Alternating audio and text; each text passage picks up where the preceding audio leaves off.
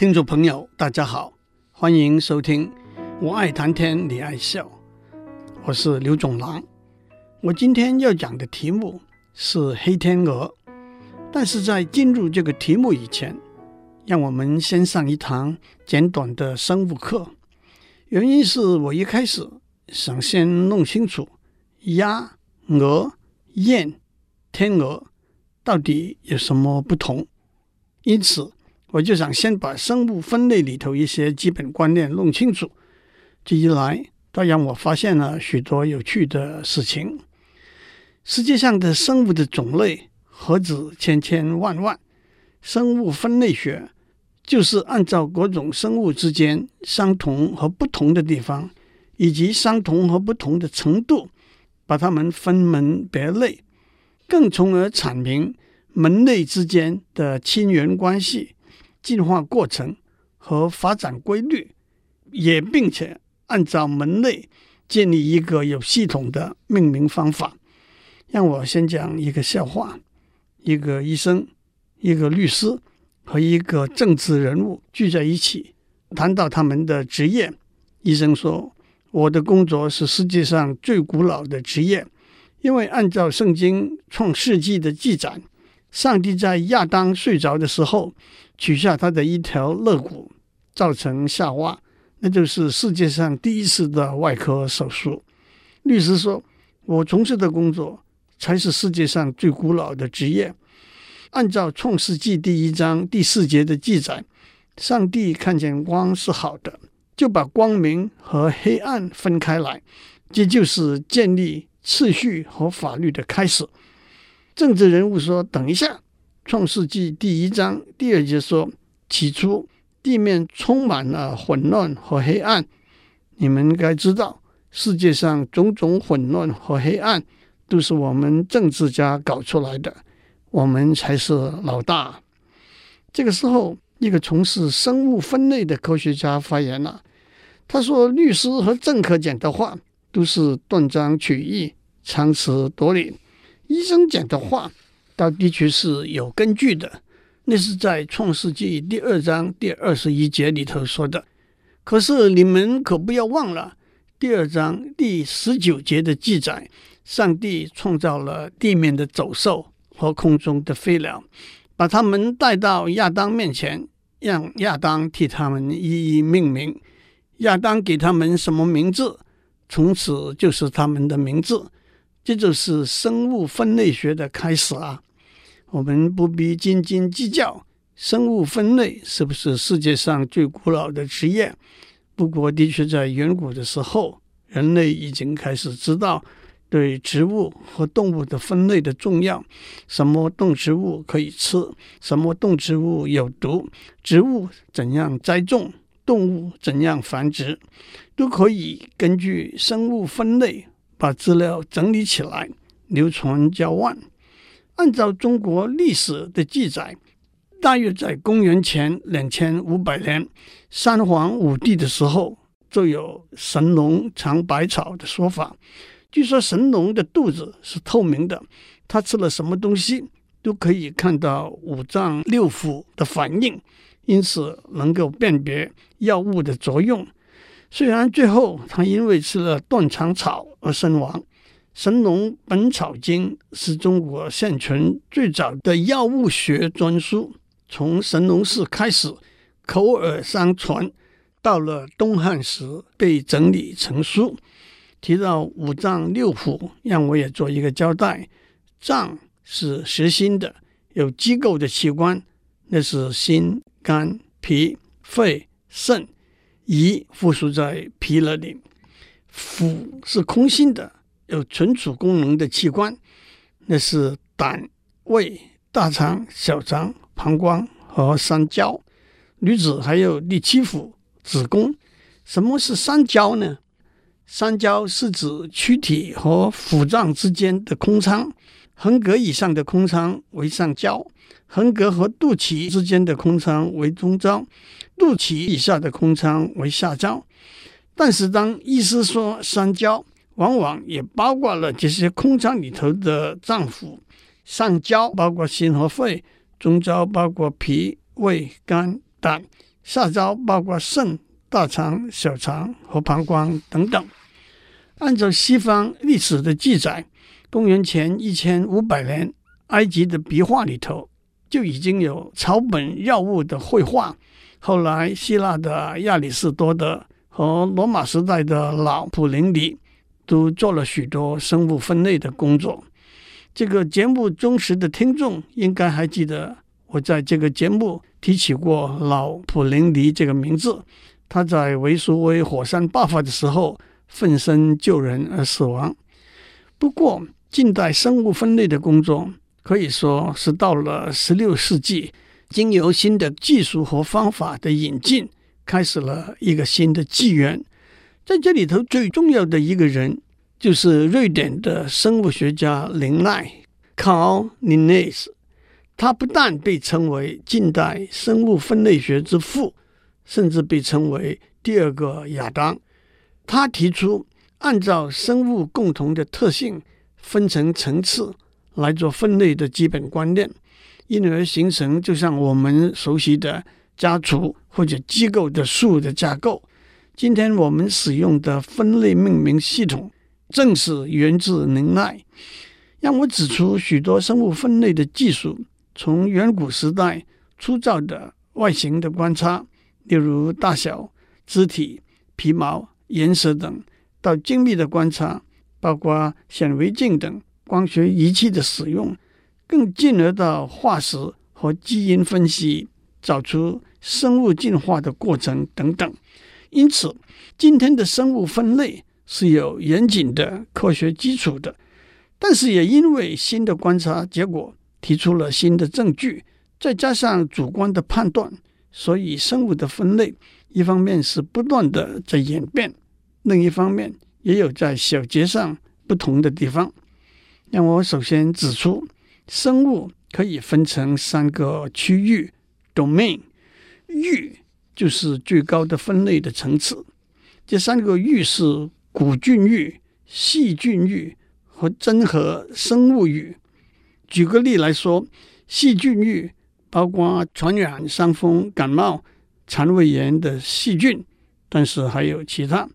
真核生物域包括动物和植物，但是还有其他。把生物分成三个域的想法，是在一九七七年由伍斯 （Kaus） 提出的。在一九七七年以前，生物学家认为生物可以分成两个帝国，叫做真核生物和原核生物，因为生物的细胞可以分成两种：真核细胞和原核细胞。这两种细胞的主要分别是真核细胞。有一个由细胞膜包起来的细胞核，也因此叫做真核。在细胞核里头存放着所有的遗传物质。由真核细胞构成的生物称为真核生物。真核生物有单细胞生物，而且包括了所有多细胞的生物。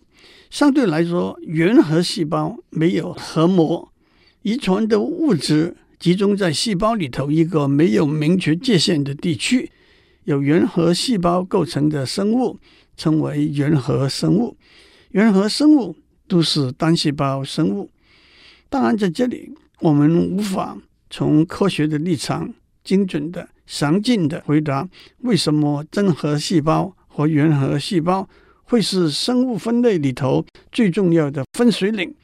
但是真核细胞可以分裂形成多细胞生物，也因此包括了世界上所有的动物和植物；而原核细胞却不能形成多细胞生物，也因此只包括在进化过程中比较原始的生物。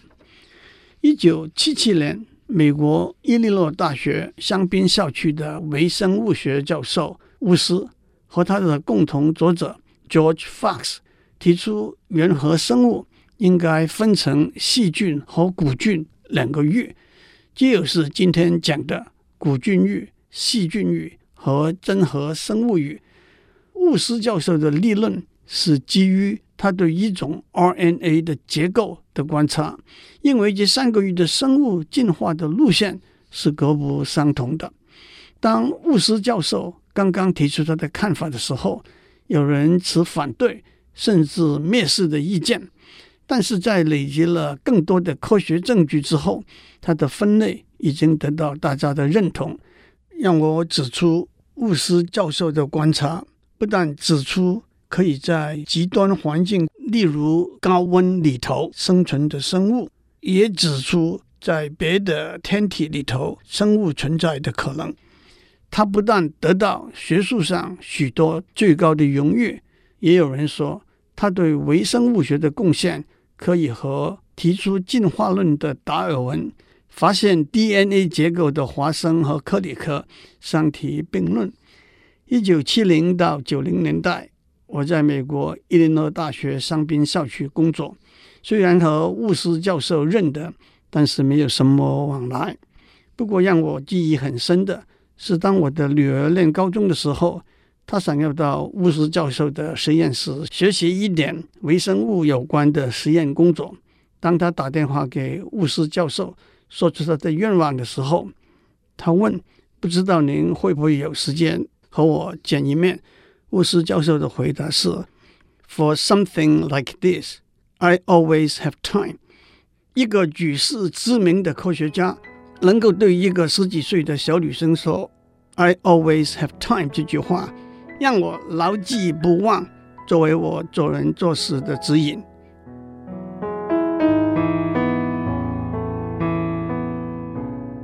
欢迎继续收听，我爱谈天，你爱笑。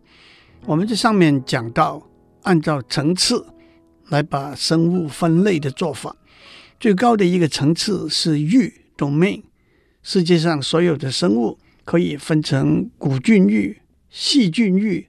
和真核生物域，接下来每一个域可以分成若干个界 （kingdom）。例如，真核生物域分成四个界：动物界、植物界、真菌界和原生生物界。在日常生活里头，我们都很熟悉动物界和植物界的观念。真菌界 （fungus）。包括我们吃用的菇类，还有一千五百多种的酵母和酶等等。酵母是单细胞，酶是多细胞的。其实，自从林奈提出生物分类的方法之后，多年来菇类都被列入植物界。可是到了后来，生物学家发现真菌和植物有许多不同的地方。一个主要的分别是细胞壁的构造不同，应该分成两界。这又是生物学上的研究会不断地改变我们对生物结构的了解，因而改变生物分类的一个例子。至于原生生物界，就包括了动物、植物、真菌这三界以外的真核生物。接下去，界底下分成门。phylum，动物界一般分成三四十门，例如脊索动物门 （Chordata）。脊索是消化道和神经管之间的一条棒状结构，具有支撑的功能。脊索动物有四万多种，其中最重要的一部分就是脊椎动物。此外，动物界还有软体动物门，例如鲍鱼。蜗牛、乌贼等环节动物门，例如蚯蚓；节肢动物门，例如虾、蟹、蜘蛛、蚊、蝇。门 （phylum） 再往下分就是纲 （class）。例如，在脊索动物门底下有鱼纲、鸟纲、两栖纲、哺乳纲、爬行纲等等。让我们从哺乳纲讲起。哺乳动物有若干个特征：第一，它们是热血动物，它们的身体有调节体温的功能；第二，它们有毛发；第三，它们有乳腺。在大多数的哺乳动物里头，女性有发达的乳腺，产生母乳来喂食出生；第四，多数的出生是活着出生的，例如就和卵生动物不同。接下去，纲底下是目 （order）。哺乳纲底下有食肉目，顾名思义，它们主要以别的生物的肉来做食物，包括猫、狗、狮、虎等。鸡蹄目，它们脚趾的数目是奇数，主要靠第三个脚趾来支撑身体的重量，包括马、驴、骡、犀牛等。偶蹄目，它们脚趾的数目是偶数，主要靠第三和第四个脚趾来支持身体的重量，包括牛、羊、鹿、猪等。灵长目 （primate） 包括人、黑猩猩等。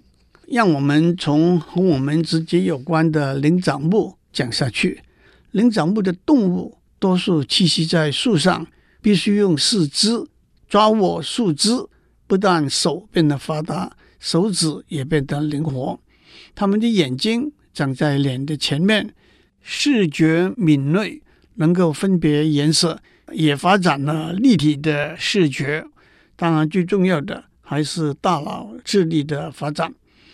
目底下是科 （family），在灵长目底下最重要的是人科，另外一个是长臂猿科。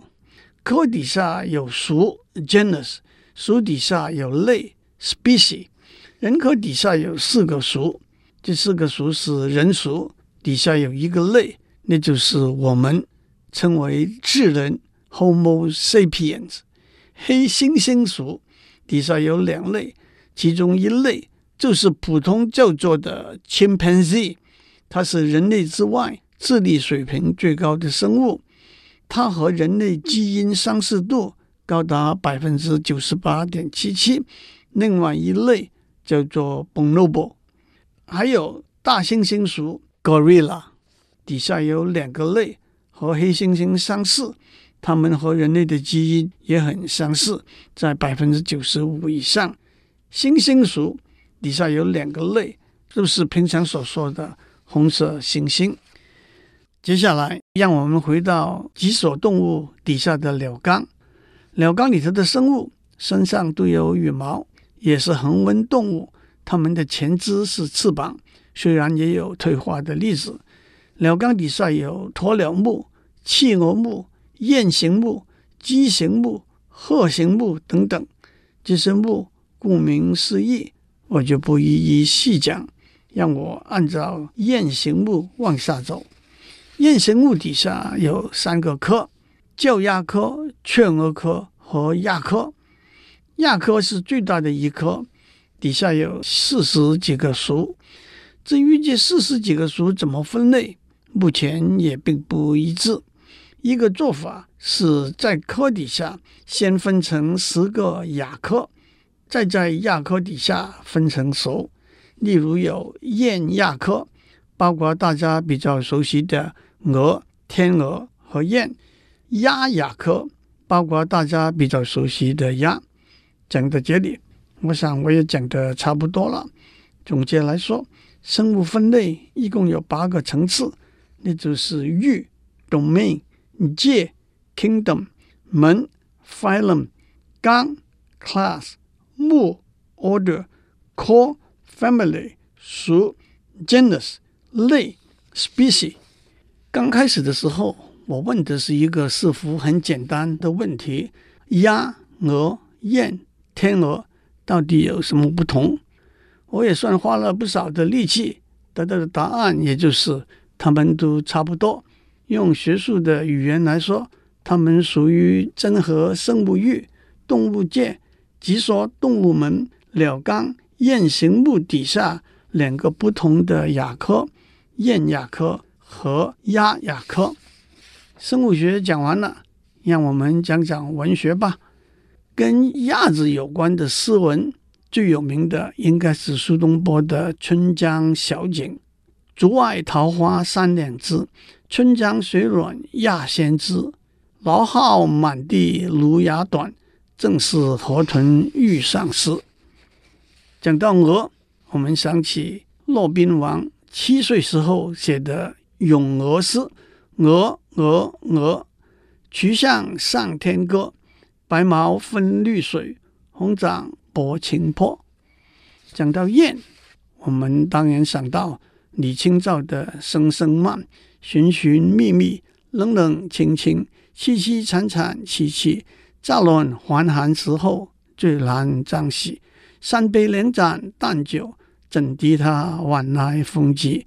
雁过也，正伤心，却是旧时相识。遍地黄花堆积，憔悴损。如今有谁堪折？守作窗儿，独自怎生得黑？梧桐更兼细雨，到黄昏点点滴滴。这次第，怎一个愁字了得！今天我们就讲到这里，祝你有个平安的一天。